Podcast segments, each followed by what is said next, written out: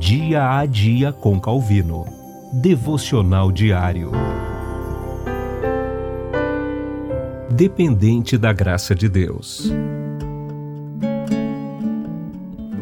Cria em mim, ó Deus, um coração puro e renova dentro de mim um espírito inabalável. Salmo 51, versículo 10. Salomão ora para que o Senhor possa inclinar o nosso coração, para andarmos em todos os seus caminhos e guardarmos os seus mandamentos.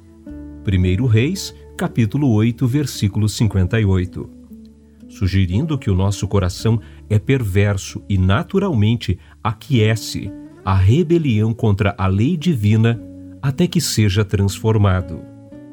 É dito nos Salmos: Inclina-me o coração aos teus testemunhos. Salmo 119, verso 36. Impressionado com a época em que foi privado da graça diretiva, Davi ora: Cria em mim, ó Deus, um coração puro e renova dentro de mim um espírito inabalável. Salmo 51, versículo 10 falando como um homem alienado de Deus. Ele ora adequadamente pelas bênçãos que Deus concede aos seus eleitos na regeneração. Assim como morto, ele deseja ser recriado de modo a se tornar, em vez de escravo de Satanás, um instrumento do Espírito Santo. Insólitos e hediondos são os anseios de nosso orgulho.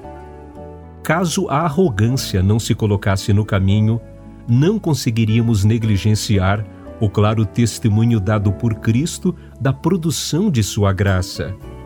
Ele, pois, disse: Eu sou a videira verdadeira e meu pai é o agricultor.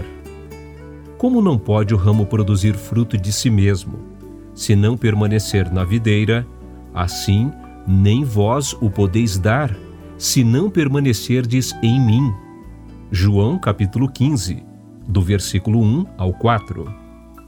E se não mais pudermos dar fruto de nós mesmos, como uma videira não pode brotar quando arrancada do solo e privada de hidratação, já não há mais espaço para questionar qual é a aptidão de nossa natureza para o bem.